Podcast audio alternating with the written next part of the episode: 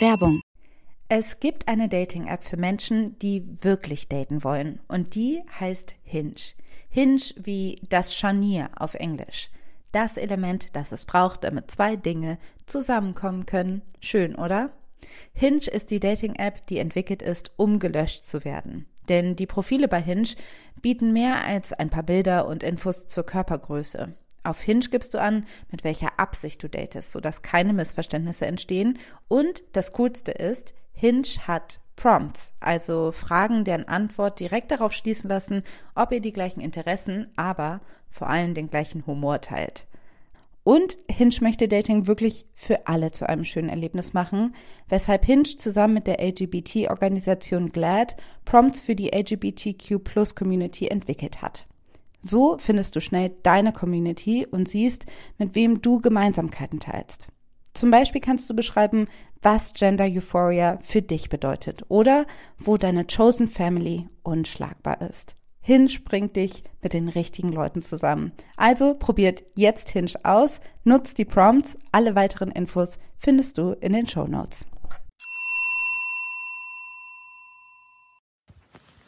Hallo, hallo, hier ist Alice aus dem Schnitt.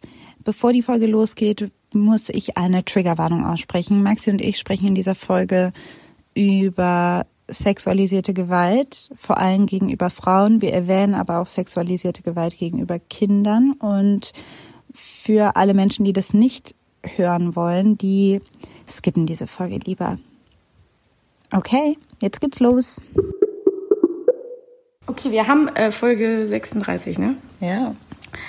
Du, ich mach die Introduction. Richtig. Ne? So sieht's wohl aus. Okay, dann starte ich jetzt mal los. Okay. Tada! Los geht's.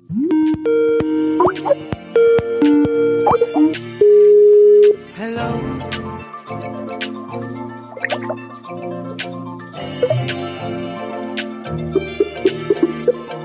Hello.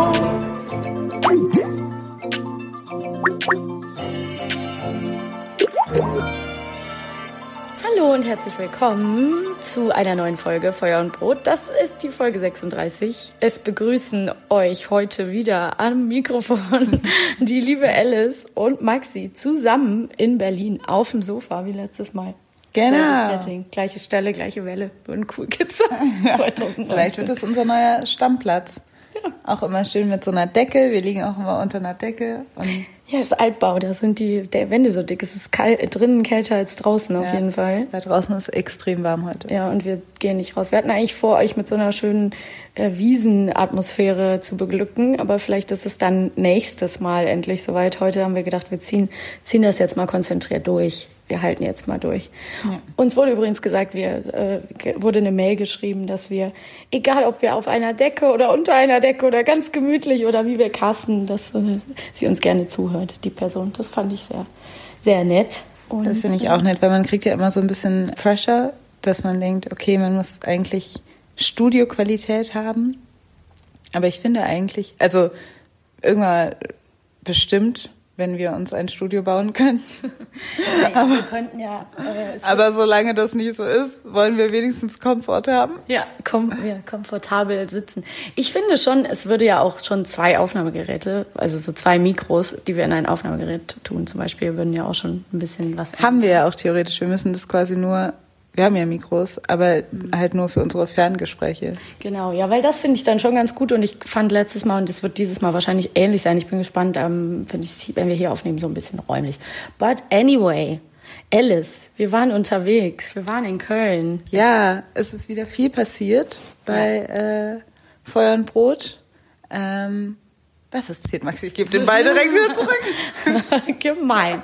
Also wir waren, ähm, das war total schön. Wir waren eingeladen von der lieben Katrin Rönecke und Susanne Klinger ähm, vom Lila Podcast. So ein bisschen, ähm, ja, der, also der bekannteste feministische Podcast, würde ich sagen, den es so gibt. Und die haben auch ein Podcast-Label, das heißt Haus 1. Und die haben uns eingeladen, netterweise ähm, auf die Subscribe zu kommen. Das ist die Podcast-Konferenz, die dieses Jahr in Köln stattgefunden hat. Und da haben wir bei einer Diskussion teilgenommen, wo es, äh, ich fand den Titel ganz toll gewählt, der wieder nämlich zwei Männer unterhalten sich.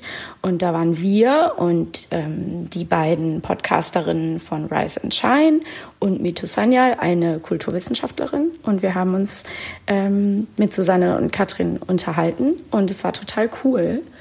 Dieses Panel, dieses Gespräch könnt ihr euch, wenn es euch interessiert, auf dem äh, Kanal des Lila Podcasts natürlich noch anhören. Da gibt's das online. Genau, und wer, wem das nicht genug ist, sondern auch unsere Gesichter sehen möchte, ausnahmsweise mal, kann das auch machen. Auf YouTube ist ähm, dieses Panel auch zu finden. Genau. Und ich reg mich auf an einer Stelle, aber es ist auch. Ey, nee, genau, weil Maxi, also äh, guckt es euch äh, an bis zum Ende, weil ähm, bei den Publikumsfragen gibt es eine äh, etwas problematische Anmerkung und äh, Maxi schmettert die äh, ganz toll ab, finde ich. Und ähm, mussten, man, wir mussten alle irgendwie schnell reagieren und Maxi ist hat dem Na ihrem Namen Feuer auf jeden Fall alle Ehre gemacht. Es geht hier halt um strukturelle Un Ungerechtigkeiten. Ne? Also es, man kann halt nicht ansetzen und sagen, wir sind alle gleich. Das wäre schön, wenn die Welt so wäre. So ist die Welt aber nicht. Menschen werden ungleich behandelt. Das ist Fakt.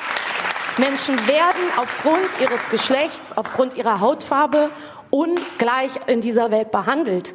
Das zu ignorieren, ist der größte Fehler, den wir ja alle machen können. Und deswegen geht es darum, diese strukturellen Ungleichheiten zu benennen, sie zuzugeben und das als weiße Person auch aushalten zu können. Punkt. Ich gut.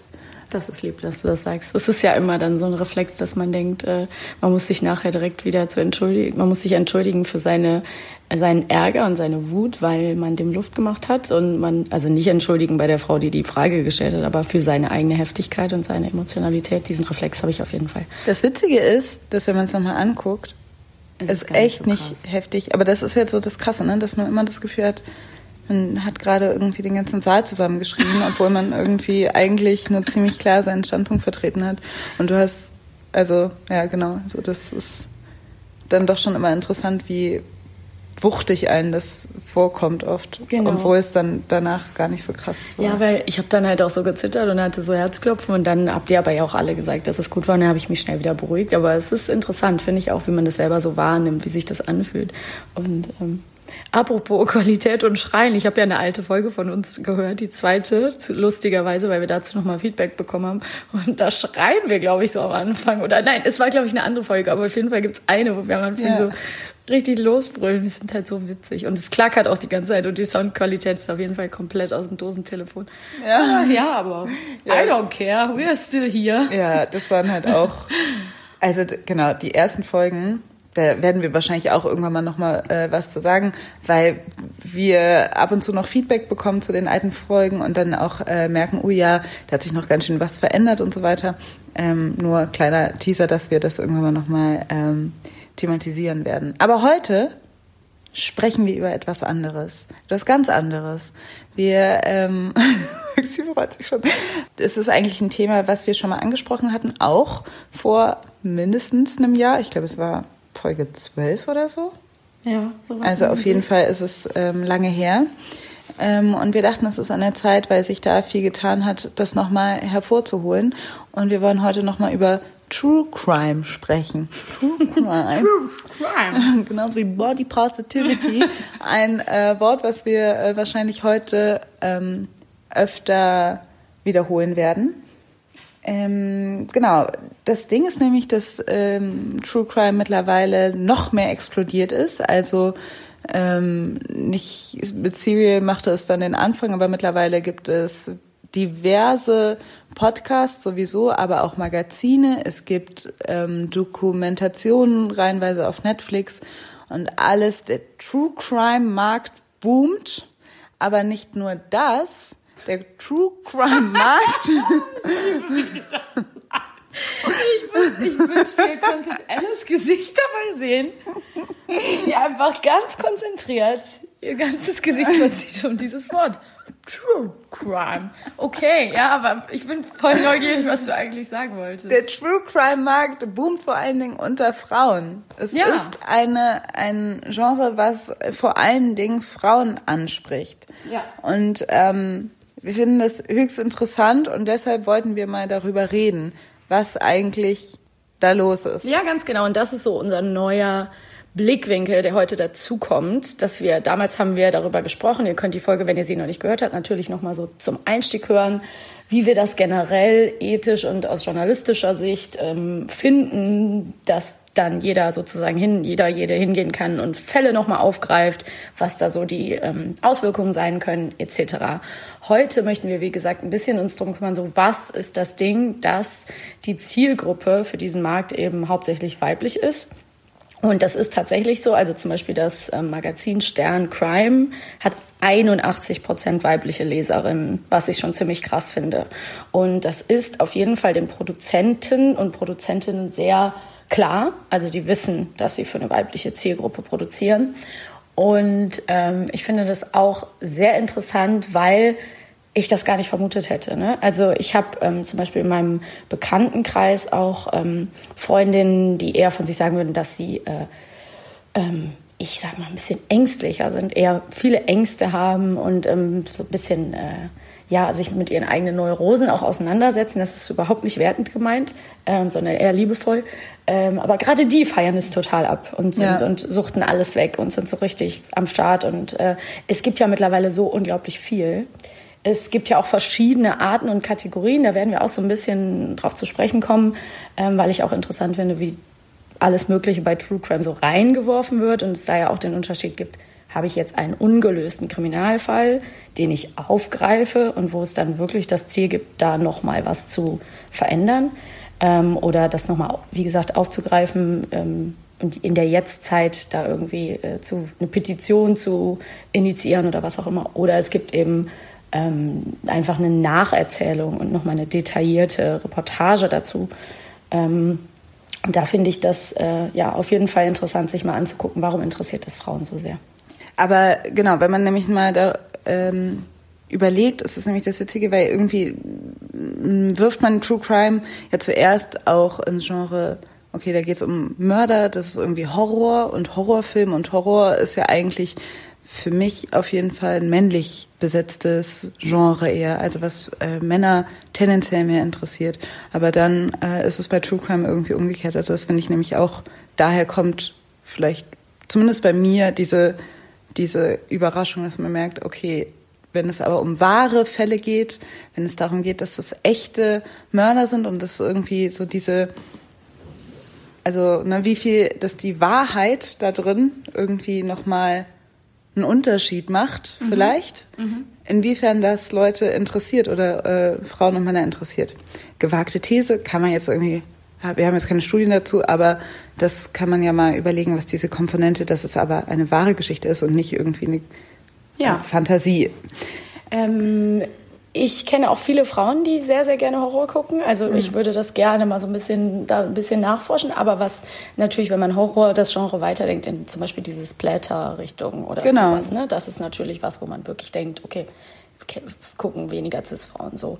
Ähm, dazu haben wir keine Studien, aber wozu wir eine Studie hatten oder wozu es auf jeden Fall eine Umfrage gab mal, ist, dass Frauen tatsächlich auch diese, gerade diese Beziehungstaten oder diese Serienmörder mehr interessieren oder dass das das Publikum mehr interessiert vermeintlich. Ähm, das finde ich auch interessant, weil ich mich auch schon oft gefragt habe, okay, warum gibt es denn, warum ähneln sich so viele dieser Taten, die da erzählt werden? Also es geht oft um ähm, einen profilierten ähm, Serienkiller, einen genialen Mörder, vielleicht auch einen attraktiven, verruchten Mörder, wo wir uns so ein bisschen fragen, hm, was hatte er? Wie hat er sie alle getäuscht, dieses mhm. Genie? Ähm, dann gibt es diverse Beispiele, wie zum Beispiel jetzt auch gerade auf, auf Netflix Ted Bundy, wo man das Gefühl hat, okay, ähm, da wird, hat, ich glaube, der hat seine, die Filmrechte, Rechte an seiner Geschichte aus dem Gefängnis heraus verkauft und kriegt, darf auch selber ersprechen. Name is Ted Bundy. I've never spoken to anybody about this. I am looking for an opportunity to tell the story as best I can.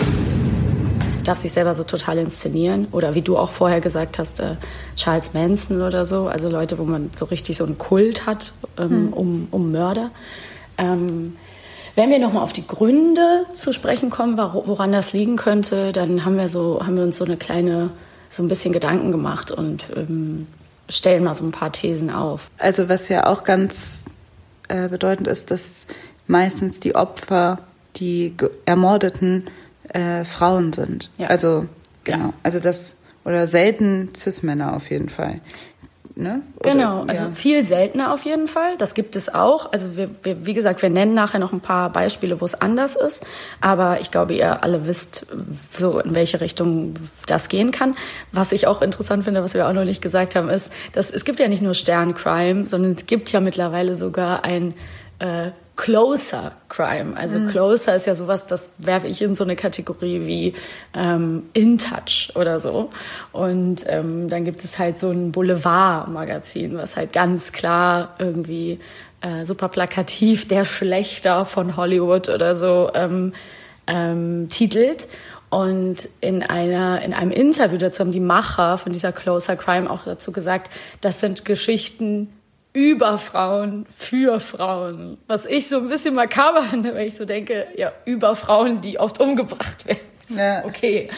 Und vielleicht haben wir da auch schon so einen Punkt getroffen, wo man verschiedene Gründe ausmachen könnte. Ne? Also ich mhm. glaube, dass es generell nicht zu unterschätzen ist, ähm, sich mit den eigenen Ängsten zu konfrontieren, kann einem Sicherheit geben oder Schrecken nehmen. Also es gibt mit Sicherheit Menschen, die vor einer Operation sich minutiös angucken, was da passiert und das einfach wissen wollen. Es gibt einem die Illusion einer Art von Kontrollgewinn zurück. Also dass man auch sich in diese schrecklichen Situationen mit hineinversetzt und denkt, eventuell, also es kann ja in verschiedene Richtungen gehen, aber eventuell, das würde mir ja nicht passieren, weil ich verhalte mich ja ganz anders oder da und da hat das Opfer das und das gemacht, das sehe ich, sehe ich an, das würde ich ja anders machen oder gar nicht, um das zu bewerten, einfach nur als Information, wie sowas zustande kommt, wie die Details ablaufen und so. Also sich sozusagen mit der eigenen Angst konfrontieren, um dadurch Kontrolle und Sicherheit zurückzugewinnen und dem Ganzen so ein bisschen den, den äh, Schrecken zu nehmen. Die These ist darunter, ne, ähm, es gibt halt für Frauen eine akutere Bedrohung, umgebracht zu werden oder zumindest zu Schaden zu kommen durch Männer, als umgekehrt. Und ähm, genau die Statistik belegt es auch, äh, Frauen werden sehr viel öfter von Männern umgebracht als umgekehrt. Und ähm, das heißt, man, das ist so eine Grundangst von Frauen, dass das passieren kann. Man wird ja auch irgendwie immer ähm, darauf vorbereitet. Ne? Man darf nachts nicht, man sollte nachts nicht alleine nach Hause gehen, nicht durch den Park gehen und so weiter. Mhm. Also Frauen wachsen halt damit auf, zu denken, dass es gibt eine potenzielle Gefahr, dass man halt irgendwie zu Schaden kommt, mhm. wenn man nicht aufpasst. Mhm. Ähm, durch Verbrecher. Potenzielle, ja. Ähm, und da kommt das Interesse her. Ne? Also dieses genau, das ist sozusagen die These. An dieser Stelle natürlich auch schon mal, falls ihr schon an den E-Mail-Geräten, Endgeräten sitzt, sitzt, wir wissen, dass es auch True Crime Podcasts gibt über Mörderinnen. Wir wissen auch, dass es Serienmörderinnen gibt. Ähm, zum Beispiel Black Dahlia oder so ist, glaube ich, sowas. Ähm, aber das ist halt nicht die Regel. Ne? Also die Häufigkeit spricht da, glaube ich, für sich. Ähm, weiter in unseren Thesen, ich finde, dieser Aspekt ähm, aus einer sicheren Entfernung draufschauen, ist auch noch, ne, ergänzt nochmal die Theorie, die wir gerade schon hatten. Also, dass man das Ganze sozusagen in einem sicheren, gemütlichen Umfeld konsumieren kann, ähm, macht sicher dann auch nochmal irgendwie was aus, um sich diesen vielleicht diesen Ängsten so ein bisschen zu stellen. Mhm. Ne? Das ist halt, also ich würde auch nochmal darauf äh, kommen, dass das halt das wahrscheinlich auch der große Unterschied ist zu der ausgedachten Geschichte. Also deshalb ist True Crime, glaube ich, da der Schlüssel, dass es halt wahre Geschichten sind, weil man irgendwie, also für mich persönlich macht das auch was, also ich gucke mir nicht so gerne Serien an, irgendwie, wo es dann, wo es um Mörder geht, aber mich interessieren True Crime Geschichten auch sehr viel mehr, weil ich da auch irgendwie das Gefühl habe, ich möchte hier irgendwie was nachvollziehen können, was tatsächlich in der Welt geschehen ist. Also ich kann das auch bei mir auf jeden Fall kann ich das bestätigen. Also auch wenn ich das nie bewusst gemacht habe.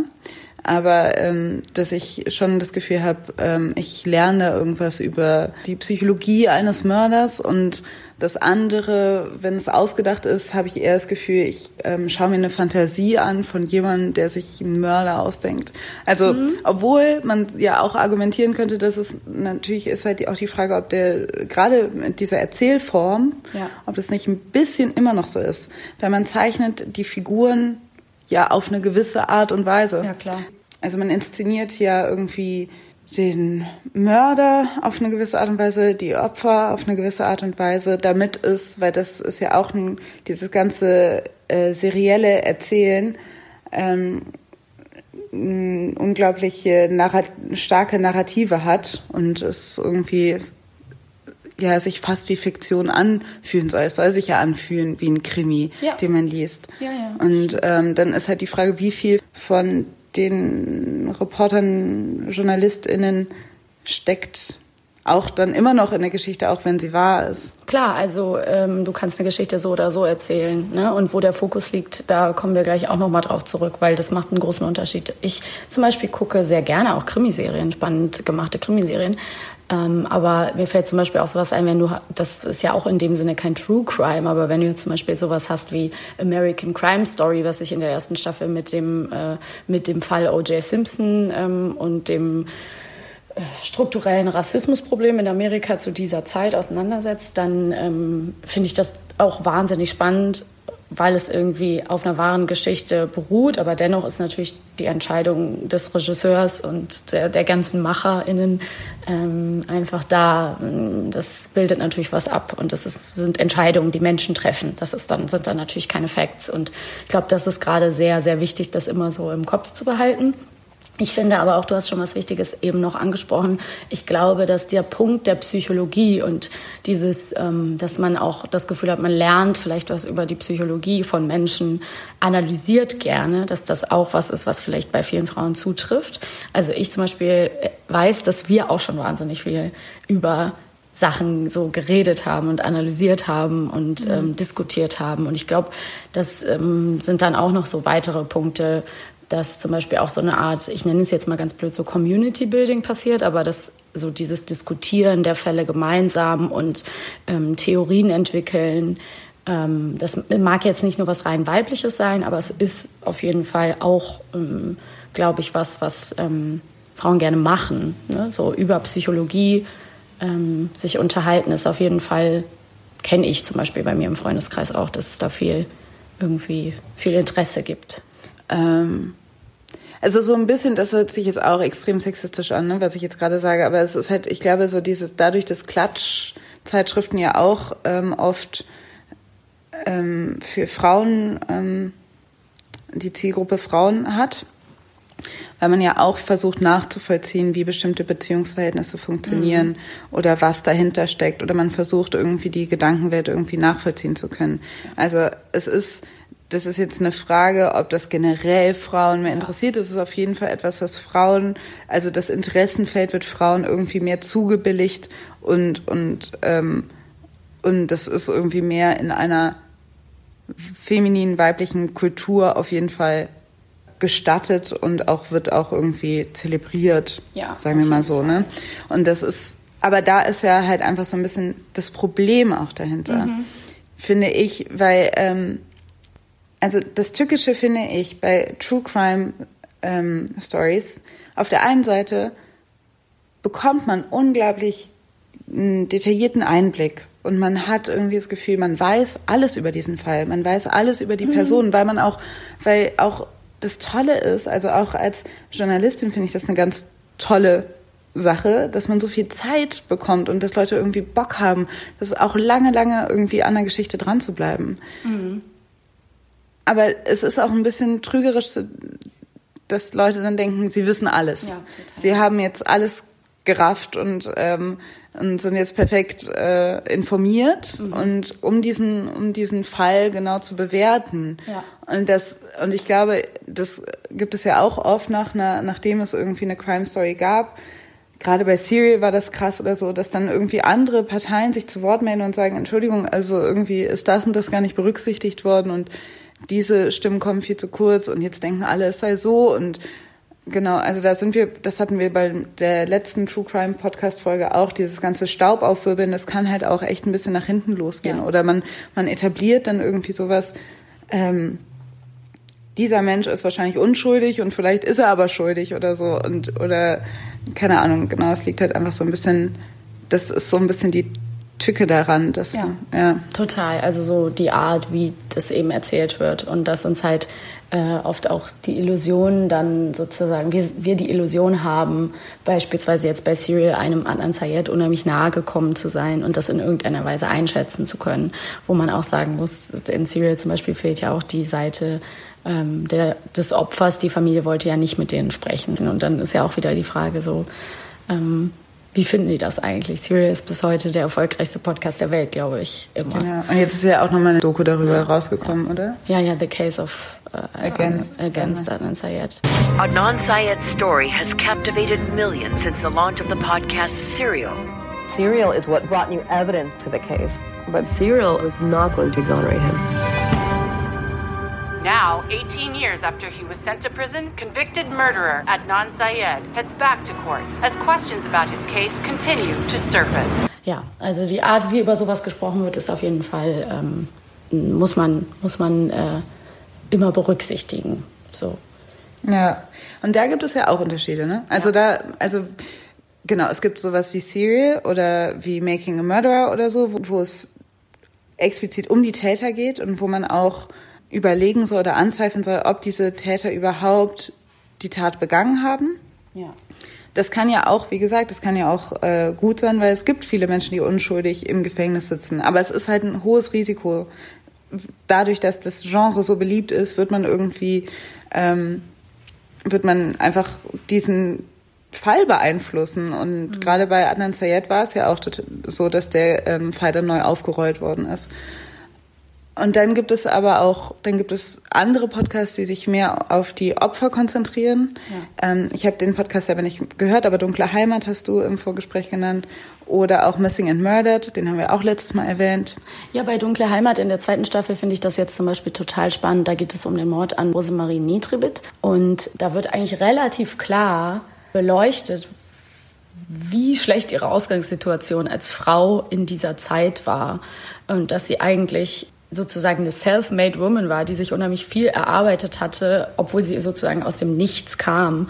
Und dann wird ähm, der, der Macher Bernie Meyer unterhält sich auch viel mit Psychologinnen und ähm, Leuten, die äh, versuchen so ein bisschen die Psyche dieses jungen Mädchens irgendwie so zu analysieren, aber anhand von Sachen, die wirklich passiert sind. Also zum Beispiel hatte sie einen Schwangerschaftsabbruch mit 14 und dann wird darüber gesprochen, was da, äh, was das für Auswirkungen haben kann. Und man kommt irgendwie dieser Person nahe. Es wird immer wieder gibt es Schriften über sie, dass sie so willensstark war und so rebellierend und man hat irgendwie das Gefühl, dieser Person näher zu kommen und dass diese Person, die sonst immer nur so, ja, die, die damals ermordet wurde, war, dass die so einen Charakter bekommt und ein Gesicht und das, was das eben bedeutete, in dieser Zeit eine Frau zu sein.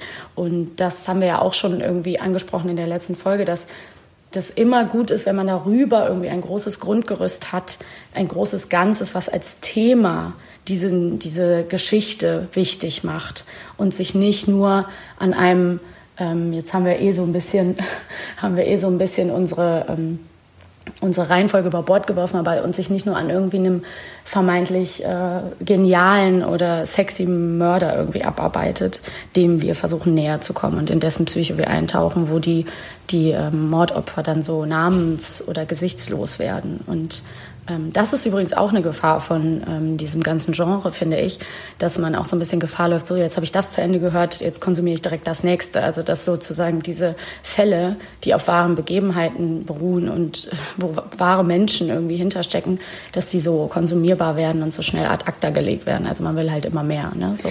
weil diese Fälle sind so Sonderfälle und ich ich habe das Gefühl, dass Serial das jetzt auch in den, in den anderen Staffeln irgendwie versucht immer wieder nochmal so zu betonen, dass das dass zum Beispiel Adnan Sayed ganz, dass das ein Fall ist, der so normalerweise nicht passiert oder dass der, dass das wirklich ein Einzelfall ist. Ähm, aber dass dann durch dieses ganze Aneinanderreihen ähm, man das Gefühl hat, ah ja, das äh, passiert total oft und man stumpft. Also auf der einen Seite lernt man irgendwie mehr über diese Fälle und man lernt vielleicht mehr über strukturelle Probleme, weil das, finde ich, muss ein True Crime Podcast auch irgendwo machen, vielleicht von diesem Einzelfall auf was Generelles ähm, schließen können, was aber auch nicht immer geht, dadurch, dass das so krasse Einzelfälle ja. sind, dass man da vielleicht nicht ein ähm, Resümee ziehen kann für generelle strukturelle Probleme, also nur mhm. begrenzt. Ähm, dass ähm, ja, aber dass man einfach das Gefühl hat, okay, das passiert, anscheinend ist das irgendwie everyday, ist da irgendwie so ein krasser, ähm, passiert so ein krasser Mord. Und dann gibt es halt aber auch nochmal diese, ähm, dann gibt es ja nochmal dieses Genre, wo, wo jetzt zum Beispiel der Mordlust-Podcast reinfällt oder auch dem, das amerikanische Vorbild My Favorite Murder, wo halt auch dieser Hype um Mord und Mörder ja auch ganz offengelegt wird. Mhm. Also wo man nicht mehr dieses so anstandsmäßige, okay, das ist total krass, ja, hat auch ein bisschen was Verbotenes oder mhm. so, sondern nein, wir finden es einfach geil. Ähm, lasst uns darüber reden und auch diese Lust zelebrieren, das irgendwie zu analysieren und auch einfach zu konsumieren. Ja sind auch so viele Fälle, ne? Also mhm. bei, ich glaube, von My Favorite Murder gibt es irgendwie 130 Folgen oder so. Ich finde ähm, interessant, der Folge, ich meine, der Podcast, der ist super erfolgreich, der heißt Mordlust, ne? So, mhm. und es ist halt einfach das Nacherzählen von ähm, verschiedenen Fällen. Ähm, ich muss zugeben, ich habe My Favorite Murder selber nicht wirklich ich gehört. Nicht, ich habe nur reingehört. Ich habe eine sehr gute Freundin, ähm, die ein großer Fan von diesem Podcast ist und die hat mir auch nochmal gesagt, dass diese ähm, ähm, zwei Frauen, die den, den amerikanischen Podcast machen, total witzig sind und lustig sind und pointiert erzählen können und deswegen auf jeden Fall Fähigkeiten mitbringen, die diesen Podcast so äh, hörenswert machen und dass sie eben doch auch am Ende immer noch mal die Namen der Opfer verlesen und da auch drauf eingehen. Also es ist jetzt nicht nur alles super positiv. Ne? Es ist jetzt nicht so, dass sie da irgendwie überhaupt keinen Anstand haben oder total pietätlos sind. Aber dennoch ist es natürlich so ein bisschen dieses Konsumieren so dieser Kriminalfälle so ein bisschen als äh, Wegwerfware, was ich daran so problematisch finde. Ne? Was ich ja auch interessant finde, ist, ähm, worüber wir auch noch nicht gesprochen haben, mit diesen ganzen Morden an Frauen. Und das ist ja nicht nur im True Crime Genre so, sondern es ist ja auch einfach wirklich allgegenwärtig in jeder Krimiserie. Ähm, habe ich auch immer das Gefühl, wir haben jetzt, du hast eben angesprochen, die reelle Bedrohung, ähm, die besteht für Frauen, äh, von, von Männern umgebracht zu werden. Ich finde, man, man kann das Ganze nicht besprechen, ähm, ohne über die, äh, ohne Femizide generell zu thematisieren und die Fetischisierung von Frauenmorden sich auch nochmal irgendwie bewusst zu machen. Also, weil was ich interessant finde, ist,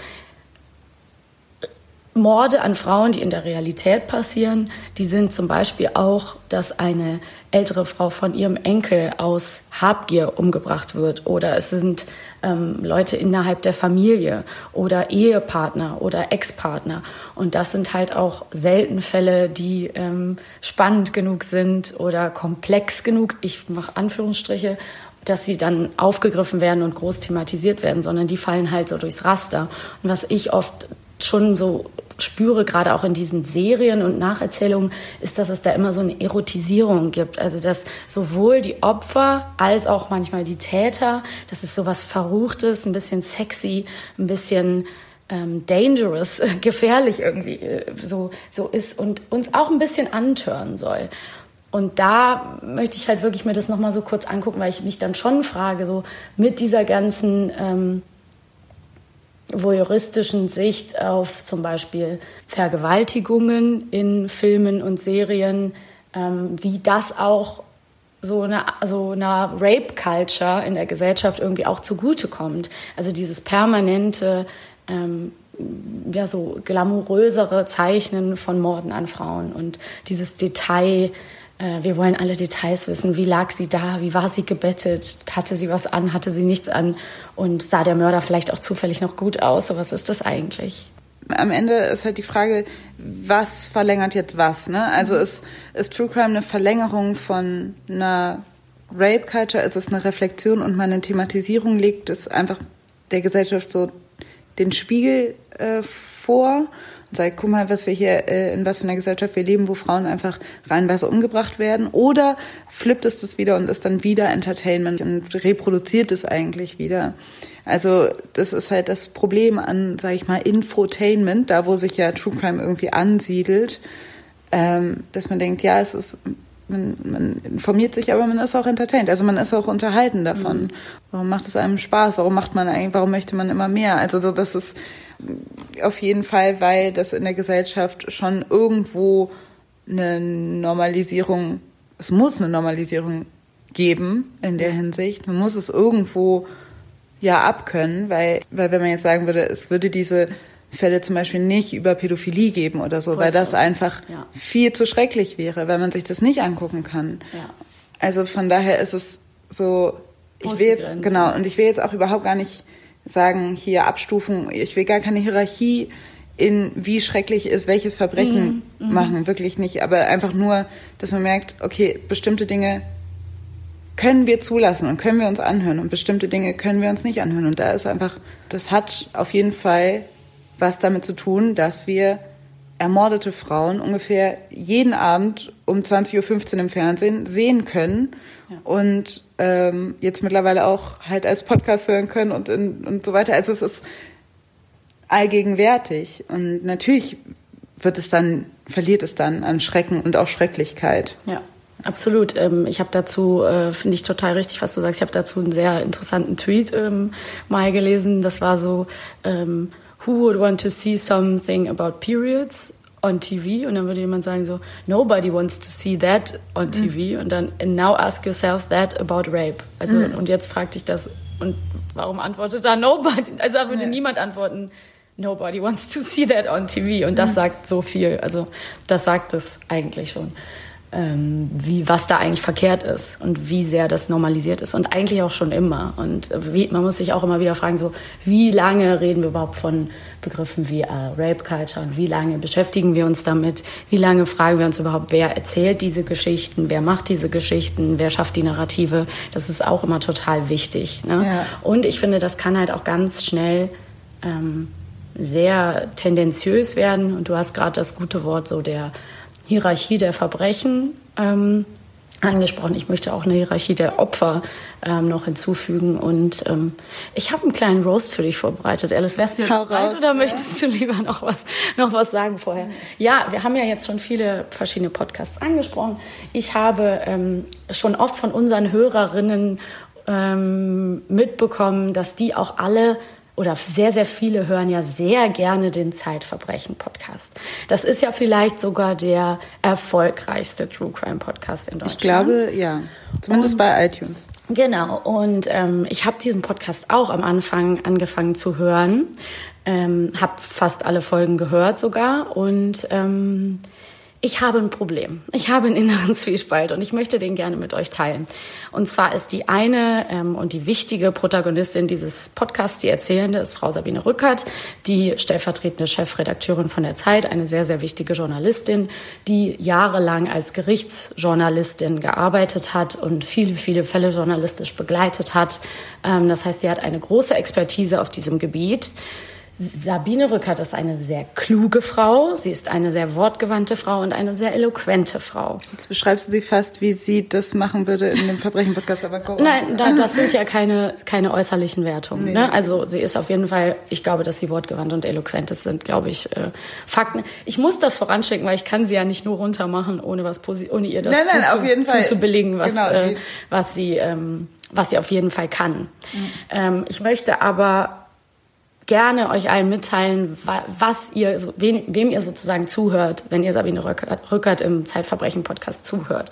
Erstmal ist Sabine Rückert tatsächlich schon ähm, mir damals aufgefallen, als sie in dem Prozess gegen äh, Kachelmann ähm, sich sehr krass über die äh, ähm, Anklägerinnen oder die mutmaßlichen Opfer damals ähm, geäußert hat. Sie hat sie sozusagen, ich habe einen Artikel, ich werde alle diese Artikel, die ich jetzt erwähne, werde ich wirklich dieses Mal in den Show Notes äh, zur Verfügung stellen, weil das wäre zu viel, um das jetzt alles ähm, hier äh, zu lassen. Aber sie hat äh, hier alles genau zu detailliert zu erklären.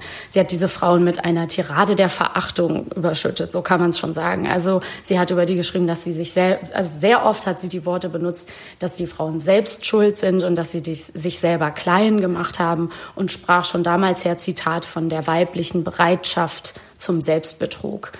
Hiermit komme ich zum größten Problem, was Sabine Rückert mit Frauen hat. Für Sabine Rückert ist das Schlimmste, wenn Frauen sich selber klein machen, wenn sie in einen, das sind Zitate, sich in einen Opferstatus begeben. Wir sehen dazu zum Beispiel eine Folge vom Zeitverbrechen-Podcast, die heißt wie Frau S oder Frau L, ich weiß es nicht mehr, ihren Vergewaltiger besiegte. So heißt die Folge. Ich finde diesen Titel und die ganze Folge eine absolut gefährliche Frechheit. Warum? Wenn eine Frau oder ein Mensch ähm, einen Missbrauch übersteht, dann geht es, glaube ich, nicht um Sieg oder verlieren. Ich glaube, dann geht es nicht darum, wer gewinnt hier nachher und wer bewertet überhaupt, wie man gewinnt. Ähm, sie beschreibt in dieser Folge eine Frau, die ähm, äh, in einer äh, Haftanstalt arbeitet und dort eben vergewaltigt wird und erwähnt dann nachher lobend, dass diese Frau drei Tage später wieder zur Arbeit erschienen ist. Sie hat, hat keine Therapie gemacht. Sie hat keinen Opferstatus eingenommen. Sie saß drei Tage später wieder am Schreibtisch. Ja. Sie hat keine Therapie gemacht sondern sie hat einfach drei Tage später wieder gearbeitet und es ging alles wie vorher. Und sie hat bis heute keine Therapie gemacht. Das Einzige, was sich für sie geändert hat, war, sie hat ihren Mann verlassen. Und ihren dritten Mann übrigens schon und hat ein viertes Mal geheiratet, einen anderen Mann. Das hat sie gemacht. Also sie hat gesagt, sie, sie hat gesagt, sie bleibt nicht mehr in so einer faulen, angefaulten Ehe. Das will sie nicht mehr. Aber das war's. Sie war ganz stark. Sie war eine gute Frau. Sie hat das sehr toll gemeistert und ist deswegen eine starke Frau. Sie hat sich nicht klein gemacht. Da sind wir an dem großen Problem, was Sabine Rückert generell in diesem Podcast hat. Sie ist wahnsinnig subjektiv bewertend. Sie benutzt für Obdachlose Worte wie Penner. Sie sagt, der Afrikaner hatte eine sehr schöne Frau in der Folge, wo es um Rassismus geht. Sie sagt oft eine kluge Frau, ein dummer Mann. Sie bewertet Fehler, sie verteilt Lob, sie erhebt sich über die Opfer und die Menschen, über die sie spricht. Und das in einer wahnsinnig eingefärbten und subjektiven, von persönlicher Meinung geprägten Art und Weise. Das macht den Zeitverbrechen-Podcast für mich auf jeden Fall wahnsinnig problematisch und alle Mechanismen, die Sabine Rückert immer wieder aufweist, wenn ich das Gefühl habe, und darum gehen wirklich die letzten ähm, paar Folgen, da geht es nämlich um Männer, die zu Unrecht einer Vergewaltigung beschuldigt wurden. Es ist sehr deutlich, dass Sabine Rückert gerade dann immer sehr zu den Waffen rennt, wenn Männer zu Unrecht beschuldigt worden sind, dass sie eine, einer Frau äh, etwas angetan hätten. Das ist für sie sehr, sehr wichtig, da bei der Wahrheit zu bleiben. Ist es ja auch, aber dennoch ist es auffällig, dass sie immer wieder auf bestimmte Mechanismen zurückgreift, wie zum Beispiel das Normalisieren, also so nach dem Motto, die Frauen müssen nur mal in der Wirklichkeit ankommen, so sind Männer halt und dafür gibt's das Strafrecht. Das ist ja alles geregelt. Die Justiz macht das schon. Ähm, Sie bagatellisiert und pathologisiert, also sie bewertet immer die Frauen in ihrer Art und Weise, wie sie damit umzugehen haben und ob sie stark oder schwach sind.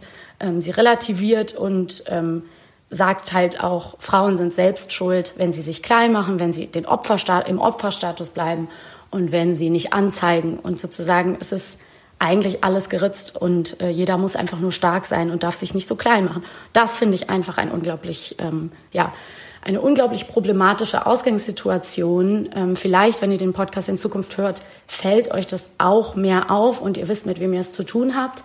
Denn tatsächlich ist Sabine Rückert, sie erwähnt auch, dass sie junge Frauen als Patin, ähm, Patin begleitet sozusagen, dass sie viel für junge Frauen tut, dass sie selber eine Tochter hat. Also sie ist, tut sogar ganz empowernde Dinge manchmal und ist auch gar nicht so unfeministisch in allem, was sie sagt. Denn natürlich ist es wichtig, unabhängig zu sein, eine unabhängige Frau zu sein und so weiter und so fort. Aber sie muss sich immer vom Feminismus distanzieren. Und sie möchte sehr klarstellen, dass sie, sie heißt übrigens Alpha-Huhn auf Twitter, mhm. ähm, dass sie ein Alpha-Huhn ist und dass sie keine Feministin ist, dass sie sich vom bösen Feminismus distanziert. Hierzu möchte ich euch noch einen Artikel von der wunderbaren Margarete Stokowski empfehlen. Ähm, Der heißt, ähm, den gab es bei Spiegel in ihrer Kolumne Feminismus und Opfer. Ähm, fröhlich, fröhlich grüßt das Opferabo. Und da ähm, geht Margarete Stokowski auf äh, die zehn Wahrheiten, die Sabine Rückert für junge Frauen aufgeschrieben hat, ein. Das macht sie ganz toll. Und damit ist mein Roast zu Ende. Ja, danke, Maxi. das war ein kleiner Vortrag. Ich habe auch, äh, ja, aber es ist ein guter Vortrag, weil ich glaube, auch kritisches Hören kann man immer äh, Leuten empfehlen und es lag dir auf der Seele und es musste raus und dafür haben wir diesen Podcast. Ich habe nämlich auch das Gefühl, dass, also es ist einfach, mm, ich würde es so bewerten, dass es oft so eine, ja, vielleicht, es ist auch unfair, das so zu benennen, aber ich würde sagen, es ist eine konservative Art, äh, feministisch zu sein, was für mich teilweise nicht so ganz ähm, zu Ende gedacht ist, weil es ist so dieses, man möchte das System eigentlich aufrechterhalten. Mhm und deshalb macht man halt nur so sehr partiell, ähm, traut man sich da irgendwie auch zu kritisieren. Aber letztendlich findet man die Strukturen, die Grundstrukturen gut, ja. was so Macht angeht und Eliten und Didde und also so, dass man irgendwie so, dass man das eigentlich gut findet. Aber man will halt auch dabei sein als Frau und da muss man halt einfach die Klappe und sich irgendwie hocharbeiten. So ein bisschen ja. ist es so dieser genau, Eindruck. Auch so ein bisschen dieser white, white privileged Feminism, weil wenn jeder mhm. nur so stark, wenn jeder einfach stark wäre und sich nicht zum Opfer machen würde, dann hätten die ja mhm. gar kein Problem. Und so einfach ist es eben nicht. Man muss auch wirklich dazu sagen, dass das Missy Mac zum Beispiel explizit schreibt, Sabine Rückert ist eine Antifeministin. Mhm. Ne? Also dass im Zuge der, äh, dass Giovanni Di Lorenzo damals gesagt hat, er möchte 30 Prozent der Führungspositionen weiblich besetzen und daraufhin Sabine Rückert in, als Chefredakteurin angekommen ist, dass es halt quasi für viele ähm, Feministinnen auch ein Schlag ins Gesicht war, weil diese Frau definitiv im Laufe ihrer Karriere mit sehr vielen antifeministischen äh, Artikeln und Thesen von sich reden gemacht hat. Ähm, ich möchte sie jetzt bewusst nicht ähm, in irgendeiner Weise beschimpfen oder denunzieren. Ich möchte einfach nur, dass es uns klar ist, Genau, wer erzählt wie und es ist eine sehr ähm, privilegierte Art, die Dinge zu betrachten. Und dann wird es eben auch gefährlich, wenn wir diese Geschichten so erzählt bekommen, womit wir wieder beim Thema sind. Der Blick auf das Opfer, die Wertung, ein gutes Opfer, ein schlechtes Opfer. Wie hat ein Opfer zu performen, damit wir ihm glauben? Mhm. Und das ist eine super große Gefahr, die ich sehe in dieser ganzen Narrative. So, und vor allen Dingen in diesen True Crime Geschichten, wo es darum geht, ist jemand schuldig oder nicht. Ja. So. Genau, also das sind, glaube ich, immer noch nach wie vor auch die Podcasts, wo es, die natürlich am spannendsten sind, weil man irgendwie mitraten möchte, ja. Also, und es gibt viele ähm, tolle Beispiele, wo gerade investigativer Journalismus ähm, dazu geholfen hat, Leute, die eigentlich unschuldig verurteilt waren, wieder frei zu bekommen. Also ich will gar nicht sagen, dass es generell eine schlechte Idee ist, das zu tun, weil es ist auch oft wichtig. Aber ich sage einfach nur, es birgt halt ein Risiko, wenn man jetzt, wo es True Crime so als Erfolgsgarant gibt, dass man da einfach ein bisschen nachlässiger wird, weil das weniger wichtig ist, in, ist das jetzt irgendwie, erzählen wir die Geschichte jetzt sorgfältig, sondern ja. wir wollen jetzt einen Hit produzieren. Und das ist so ein bisschen mm, das Risiko daran, dass ähm, True Crime oder Crime in generell, äh, ja, also True Crime ähm, äh, dann birgt, wenn es so inflationär und schnell ähm, produziert werden soll und wenn es auch so viele gibt, weil da musst ja. du ja auch immer gucken, so welches Verbrechen können wir noch erzählen, weil wenn man denkt, okay, das steht jetzt hier schon in Stern Crime, Crime das hier ist jetzt schon bei Zeitverbrechen irgendwie thematisiert worden, hier gibt es schon eine Netflix-Serie zu, welchen, also irgendwann mhm. mal, also es ist auch so ein bisschen wie so eine wie so ein Rohstoff, der irgendwie so äh, rausgenommen wird. Ja. ja, total. Und vor allen Dingen, wie nah kann man die Geschichten erzählen, wenn sie noch nicht so lange her sind? Ne? Oder mhm. was, also du hast total recht, es ist halt wirklich nicht alles das wert, erzählt zu werden. Also ich habe auch schon so einen, einen Podcast gehört, äh, ich glaube, da war vom NDR, da ging es um eine verschwundene Frau und das war so richtig so, wir gehen eine Straße entlang. Hier hatte mal jemand einen Socken gefunden. Hatte es was zu bedeuten? Mhm. Hatte es nichts zu bedeuten? Also die erzählen nichts, die gehen da überall lang und man denkt so, hm, was soll das jetzt? Mhm. Ähm, gleichzeitig gibt's aber auch wirklich dann jetzt so der Fall Peggy. Oder es gibt den, den Mord an dieser äh, Christine hier aus, aus Berlin, aus äh, Lüben oder so, Lübars, genau, die, ähm, wo die aus Habgier von so, es war ganz, ganz äh, gut erzählt, aber auch da kommt ähm, der mutmaßliche Mörder und seine Mutter oft zu Wort und die Familie von dieser ermordeten Christine. Und das ist, glaube ich, erst ein oder zwei Jahre her. Also es ist wirklich so puh und heftig. Und ich finde, das ist so gefährlich halt, wenn die Qualität nicht stimmt. Also, mhm. wie du gerade gesagt hast, es ist halt, es gibt so eine Flut an Sachen und jeder möchte gerne ähm, jetzt einfach loslegen und auch diese Welle mitreiten. Und dann ist es halt gefährlich, ähm, weil ich auch als Hörer in ja immer gucken muss, ist das jetzt haben die da ordentlich gearbeitet? Ist das jetzt sauber? Ist das, äh, kriege ich die Fakten oder? Naja, eigentlich was, sollte es nicht deine Aufgabe sein, das zu tun. Ne? Also letztendlich ist es irgendwie die Mitverantwortung, aber eigentlich sollte man irgendwie, ähm, sollten die Medien diese Verantwortung haben, dass sie einfach qualitative Sachen einfach dir einfach nur vorlegen. Aber eben, also die Sache ist, dass ähm, wenn wir nochmal zurück auf den Mutter-Podcast Serial kommen, dass natürlich das eine Produktion aus dem Hause This American Life ist und This American Life sich eigentlich immer sehr damit schmückt, dass die Geschichten auch nicht senden, wenn sie keine guten Geschichten mhm. sind oder wenn also dass sie Sachen auch gerne tot recherchieren und dass sie eine dass sie 50 Prozent der Geschichten, die sie anfangen, überhaupt nicht, dass sie das gar mhm, nicht krass. schaffen. Also es ist ähm, eine unglaublich luxuriöse Situation, die sich wirklich also es ist eine Utopie für alle Redaktionen, die ich kenne. Also es mhm. ist wir sind wir leben eigentlich eher in einer Realität, wo du dir das nicht leisten kannst, dass irgendwas nichts wird. Sie also Lars Relotius, der ja auch immer als Entschuldigung ja. sagt, er hat dann so Ärger bekommen, wenn das nicht geklappt hat. ja. Theo ja, theoretisch schon. Also, aber genau, aber letztendlich ist es ähm, genau. Also wir haben schon so, ein, so eine mh, mm,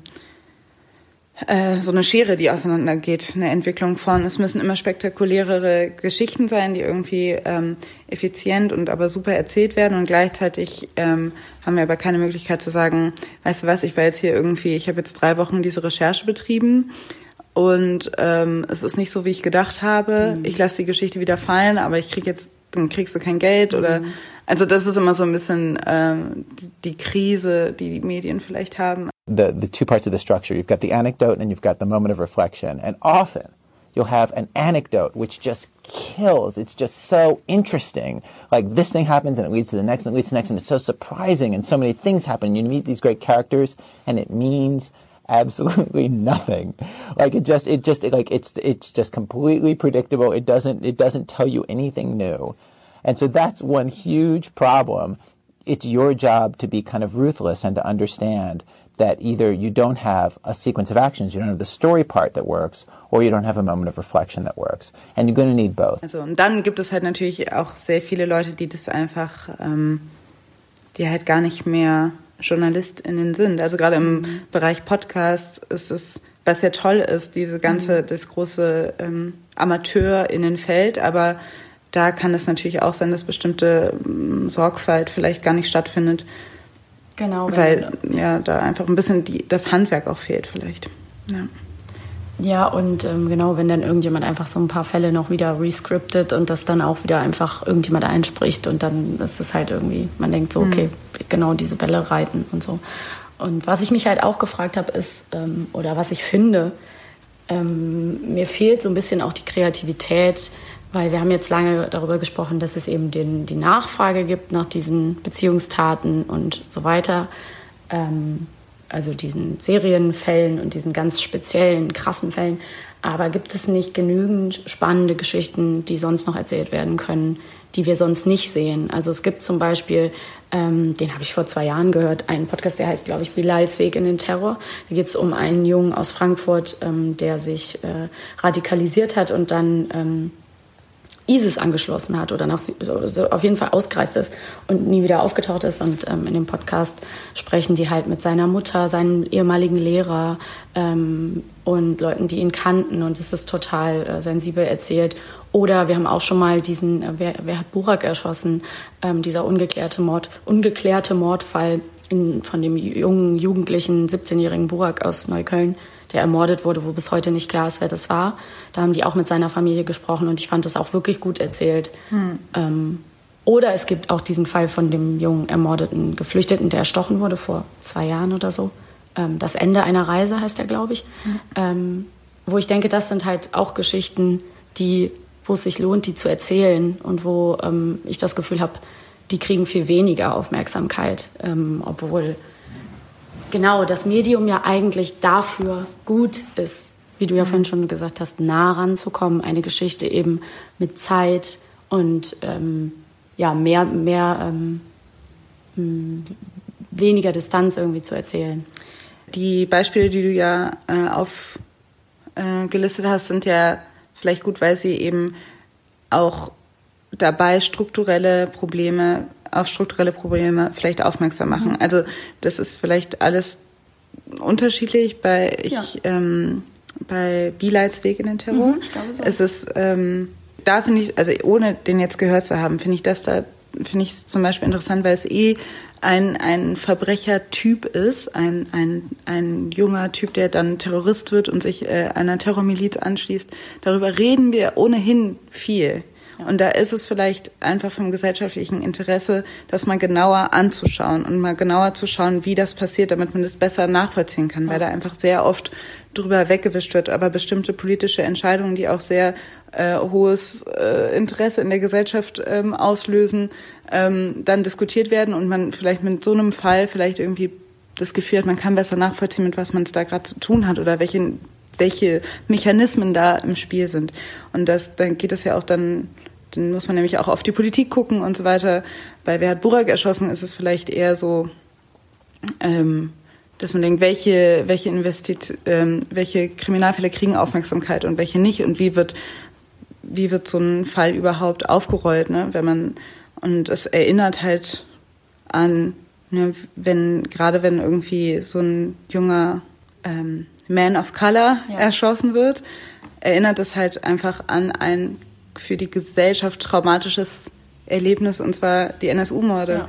Und dass man da irgendwie nochmal ähm, hinterschaut und so. Also ich glaube, ähm, oder deshalb ist Missing in Murder so gut, weil man merkt, hier gibt es ein strukturelles Problem. Diese Morde oder wie damit umgegangen wird oder diese Verbrechen ähm, machen aufmerksam auf ein gewisses strukturelles Problem. Ja. Ähm, und darüber müssen wir ohnehin reden. Voll. Und das ist, ähm, und das kann man anhand von Verbrechen oder Verbrechern oder Opfern irgendwie äh, ähm, sich anschauen, aber eben sowas wie der Anhalter oder so, das eigentlich kein Verbrechen Nein. erzählt, Nein. macht das ja auch, also bedient sich diesem Format und, und macht eine Frage auf an ein, anhand eines Protagonisten, aber es geht eigentlich auch ein bisschen um mehr. Absolut, ja. Und ähm, das, finde ich, ist eigentlich der große Wert an solchen Podcasts, genauso wie die letzte Staffelserie eigentlich, die sich sehr, also die sich eben nicht um Einzelfälle, die sich nicht so sehr um einzelne Personen drehen, sondern wirklich um das System in Amerika, was dir echt einfach nur die Schuhe auszieht, wenn du denkst, was für eine schreiende Ungerechtigkeit.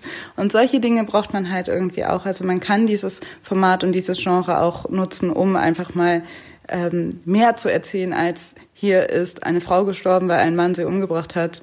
Ja, Theorie, die Fälle tun halt auch mehr weh, weil während wir schon darüber reden, merkt man halt, da geht's halt ans Eingemachte, da geht's halt an ähm, gesellschaftliche ähm, Probleme, die, glaube ich, viele Leute nicht so gerne ins Auge schauen, ne? nämlich auch unzureichende Polizeiarbeit zum Beispiel mhm. oder eben dieses Augenverschließen vor jungen äh, Männern, die sich radikalisieren ne? und äh, in welche Richtung auch immer. Das wäre eigentlich sehr, sehr interessant. Ähm, kurze Zwischenfrage. Gibt es eine ausführliche Podcast-Reportage zu den NSU-Morden? Ich kenne keine. Es würde mich aber allerdings wundern, wenn es nicht, wenn es die, wenn es das nicht geben würde. Ja. Also es gibt Bücher dazu. Ja. Die SZ hat ähm, diese ähm, hat das die Gerichtsverhandlungen äh, Jahr für Jahr ähm, aufwendig aufgearbeitet. Mhm. Es würde mich eigentlich wundern, wenn es das nicht geben würde, aber es könnte es, also es, glaube ich, ist auf jeden Fall genug Material und genug äh, Relevanz, das auch öfter zu thematisieren und immer wieder zu thematisieren, weil auch wenn dieser Fall jetzt abgeschlossen ist, ich immer noch das Gefühl habe, ja. dass das einfach die Entwicklungen immer noch ähm, diese Mordserie auch noch in einen neuen Kontext stellen können und der immer noch relevant ist. Ja, absolut. Und ich habe ehrlich gesagt, glaube ich, wenn ich jetzt nicht völlig umnachtet bin gerade, mhm. ähm, dass ich mal gesucht habe und nichts konkret gefunden habe. Und das würde ich zum Beispiel spannend finden. Ich hatte gerade mhm. noch irgendeine, also sehr An, wichtig auch. Ja, einfach, ja, total. Also das detailliert zu erzählen, unfassbar viel ähm, mhm. ist da an Futter, was man, wo man drauf eingehen könnte. Ne? Mhm. Also und es ist wichtig. Und ähm, ja, also deswegen glaube ich halt, äh, ja, diese Geschichten oder diese Geschichten, die das Leben schreibt, die eben andere, andere Sachen ansprechen, die sind dann vielleicht doch, äh, ja, werden dann doch nicht so gern angefasst. Ähm, hm. Ja, weil sie einfach auch, weil es auch schwerer ist. Also eben, man braucht eine Sorgfalt. Man kann vielleicht sagen, okay, diese Geschichte eignet sich doch nicht dazu, dieses mhm. strukturelle Problem jetzt wirklich aufzuweisen oder so. Naja, genau. Also es sind halt einfach, ähm, da spielen halt sehr äh, unterschiedliche Sachen mit rein. Wir haben ja euch jetzt ein paar äh, Sachen, die anders sind, äh, mit auf den, auf den Weg gegeben. Und ähm, ja, das, ich denke, wir haben äh, wieder einiges äh, heute zu erzählen gehabt. Genau, also ähm, wenn ihr, so wie die meisten Menschen, also wir sind ja auch, also wir hören ja auch beide True Crime Podcasts und konsumieren True Crime, ne? Also jetzt nicht, äh, ich hoffe, ähm, die Leute haben jetzt nicht, ihr habt jetzt nicht ein total schlechtes Gewissen oder denkt, ihr seid schlechte Menschen, wenn ihr das genießt oder wenn ihr das auch mit, äh, wenn ihr auch Spaß dran habt. Nur wollten wir euch einfach mal mitgeben, dass das ähm, doch interessant ist, was das über unsere Gesellschaft aussagt. Und ähm, genau. Falls ihr noch mehr ähm, uns eure Gedanken dazu schildern wollt, dann könnt ihr das gerne machen. Ihr könnt uns schreiben, eine E-Mail an feuerundbrot.gmail.com, aber wir sind auch auf ähm, Facebook, Twitter und Instagram zu finden. Da könnt ihr uns auch eine Nachricht schreiben. Und falls ihr uns unterstützen wollt finanziell, weil ihr äh, unsere Gedanken so toll und klug findet, dann könntet ihr das auch machen. Und entweder auf Steady oder auf Patreon, da könnt ihr monatliche ähm, Pakete abschließen und äh, oder eine einmalige Spende via PayPal. Genau. Alle Informationen findet ihr auf unserer Webseite feuerundbrot.de. Wow. das ist richtig gut. Ja. Genau, danke schön. So, jetzt bin ich aber auch fertig. Ja, dann äh, sage ich mal Tschüss, bis zum nächsten Mal. Ne? Au revoir. Ciao. Bye.